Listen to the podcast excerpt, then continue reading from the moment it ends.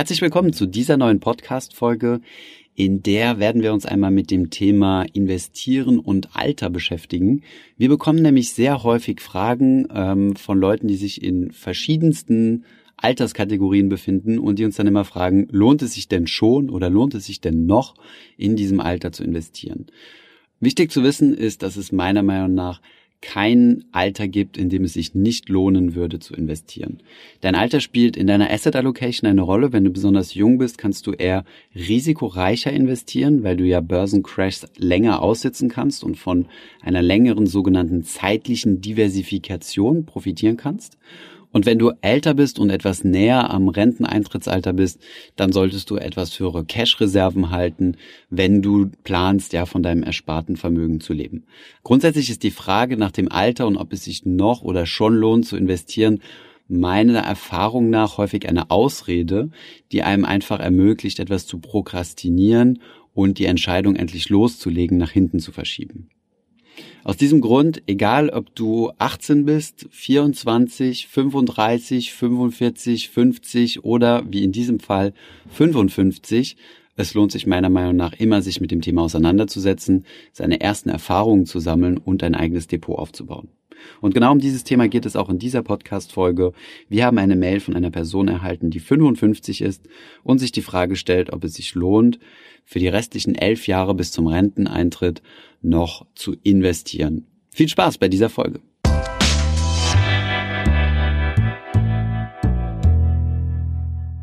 Hi, mein Name ist Thomas von Finanzfluss und im heutigen Frag Finanzfluss Video haben wir mal wieder einen speziellen Fall von jemandem, der unsere Videos anschaut und der uns eine Frage geschickt hat. Schauen wir uns diese Mail auch direkt einmal an.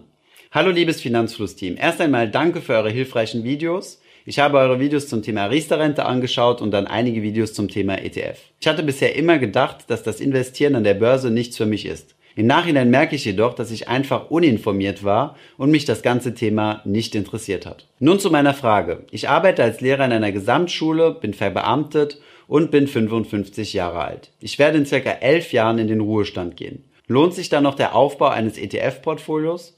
Ich habe gelesen, dass man einen Anlagehorizont von mindestens 10 Jahren haben sollte. Ich spare seit 1995 monatlich ca. 300 Euro, in Klammern damals 600 D-Mark, in einen Rentenversicherungsvertrag und habe heute ca. 15.000 Euro auf meinem Sparbuch. Was würdet ihr mir empfehlen? Viele Grüße, Richard. Den Namen haben wir abgeändert. Ja, Richard, vielen Dank für deine Frage und auch vielen Dank erstmal für dein Lob. Schauen wir uns jetzt das Ganze mal etwas genauer an. Du hast ja den luxuriösen Vorteil, dass du verbeamtet bist und dann sehr wahrscheinlich eine anständige Beamtenrente zu erwarten hast. Außerdem hast du eine Renten- bzw. Lebensversicherung abgeschlossen im Jahre 1995. Zu diesem Zeitpunkt lag die garantierte Verzinsung bei Lebensversicherungen noch relativ hoch. Wir haben das mal nachgeschaut bei 4%. Das bedeutet, der Lebensversicherer ist verpflichtet, dir auf deine Lebensversicherungssumme, also das, was du einbezahlt hast, mindestens vier Prozent Rendite zu bezahlen, plus dann noch einen eventuellen Überschuss und am Ende eine Bonusauszahlung. Bei 300 Euro monatlich über 23 Jahre haben wir das Ganze mal im Zinseszinsrechner ein wenig überschlagen und etwas mehr Zinsen angenommen als nur diese 4%, wir sind mal 4,8 durchgerechnet, solltest du am Ende mit circa einer Auszahlung von 170.000 Euro rechnen können. Wenn du den gesamte Sparzeit, also noch die weiteren elf Jahre durchhältst, dann sollte die Auszahlung vielleicht sogar etwas höher liegen, weil dir dann in der Regel ein Bonus zusteht. Wenn du unser Video zum Thema Lebensversicherung gesehen hast, was ich auch nochmal hier unten beziehungsweise in der Infokarte verlinken werde, dann hast du sicherlich festgestellt, dass wir keine großen Fans von Lebensversicherungen sind. Das ist in diesem Fall natürlich was ganz anderes, da du hier eine sehr hohe garantierte Verzinsung hast, die du sonst am Markt heutzutage, also zu aktuellen Konditionen, so nicht mehr finden wirst. Von daher macht es auf jeden Fall Sinn, diese Lebensversicherung weiter zu besparen, also regelmäßig diese 300 Euro einzubezahlen und das jetzt nicht zu stoppen und einen ETF-Sparplan abzuschließen. Da du beim ETF-Sparplan zwar potenziell etwas höhere Renditen erzielen könntest, diese sind aber komplett unsicher und es könnte auch sein, dass du zum Beispiel in den kommenden zehn Jahren in eine Finanzkrise reinschlitterst und dann im Endeffekt sogar weniger Geld zur Verfügung hast, als wenn du es einfach risikolos investiert hättest. Schau dir diese Lebensversicherung, die ja dann scheinbar dein zweitwertvollstes nach deiner staatlichen Rente ist, auf jeden Fall noch einmal genauer an. Schau dir an, was die Kosten da drin sind. Vielleicht hast du da noch irgendwelche zusätzliche unnötige Leistungen, wie zum Beispiel eine Risikolebensversicherung drin. Wenn du in der Vergangenheit zum Beispiel deine Familie absichern wolltest, aber das Haus jetzt zum Beispiel abbezahlt ist und deine Kinder aus dem Haus sind, bräuchtest du diese Risikolebensversicherung nicht mehr und dann könntest du die eventuell rauskündigen und somit etwas Geld sparen. Schau dir diese Versicherung auf jeden Fall nochmal etwas genauer an. Kommen wir jetzt noch einmal zurück zum Kern der Frage, nämlich zum Thema, lohnt es sich mit 55 jetzt noch in ETFs zu investieren? Und an dieser Stelle würde ich auf jeden Fall mal Ja sagen, aus zwei Gründen. Zunächst einmal hast du ja 15.000 Euro auf deinem Sparkonto liegen ähm, dort erwirtschaften sie ja derzeit null bis sehr wenig Zinsen. Von daher, wenn du dich für das Thema ETFs interessierst, solltest du dir als allererstes über deine Risikopräferenz einmal Gedanken machen, wie viel Risiko möchtest du tragen und dann aus diesen 15.000 Euro einen gewissen Betrag nehmen und diese dann in ein ausbalanciertes ETF-Portfolio stecken. Damit kannst du dann ohne großes Risiko, ich meine, die circa 170.000 Euro aus der Lebensversicherung werden dadurch ja nicht beeinflusst, kannst du dich dann mit dem Thema ETFs beschäftigen und eventuell in elf Jahren sogar eine anständige Rendite fahren. Darüber hinaus, wenn in elf Jahren ja dann deine Lebensversicherung ausbezahlt wird und dein ETF-Portfolio aus welchen Gründen auch immer dann negativ sein sollte, bist du ja nicht gezwungen, direkt zu verkaufen, sondern kannst ja weiterhin deine ETF-Anteile behalten und dann zum Beispiel, wenn du irgendwie Kapital verzehren möchtest, du zum Beispiel einen größeren Urlaub machen oder was auch immer, dann das Geld aus der Lebensversicherung nehmen. Der große Vorteil ist, dass du dich jetzt schon mal über das Thema informieren kannst und deine Erfahrungen sammelst über die nächsten zum Beispiel elf Jahre. Wenn dann deine Lebensversicherung zur Auszahlung kommt, wirst du dann sehr wahrscheinlich die Wahl haben. Entweder bekommst du das Ganze als Rente ausbezahlt, das bedeutet, die Versicherung sichert dir bis an dein Lebensende eine monatliche Rente zu, oder sie wird dir den Gesamtbetrag einmalig ausbezahlen von, was wir errechnet haben, irgendwas um die 170.000 Euro.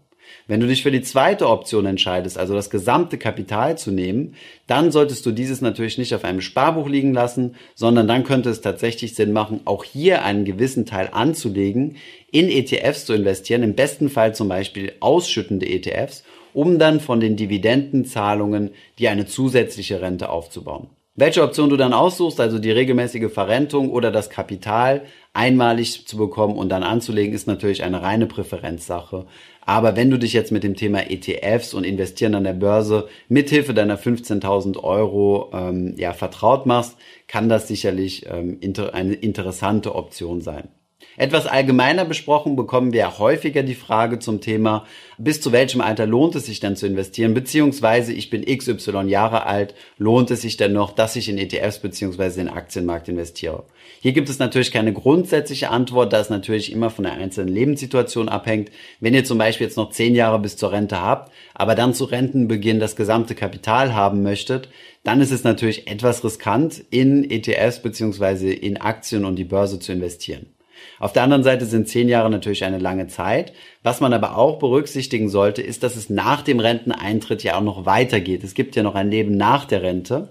Und hier haben wir auch nochmal 20, 30 Jahre, die uns dann zur Verfügung stehen. Und wir brauchen ja nicht das gesamte Geld auf einmal. Von daher kann es natürlich Sinn machen oder ist natürlich sogar stark empfehlenswert, wenn größere Geldbeträge da sind, diese anzulegen in einer gewissen Risikobalance, so wie es individuell passt. Zum Beispiel 20% in Aktien, 80% Tagesgeld oder 50%, 50%, je nach Risikotoleranz und dieses Geld dann zu investieren.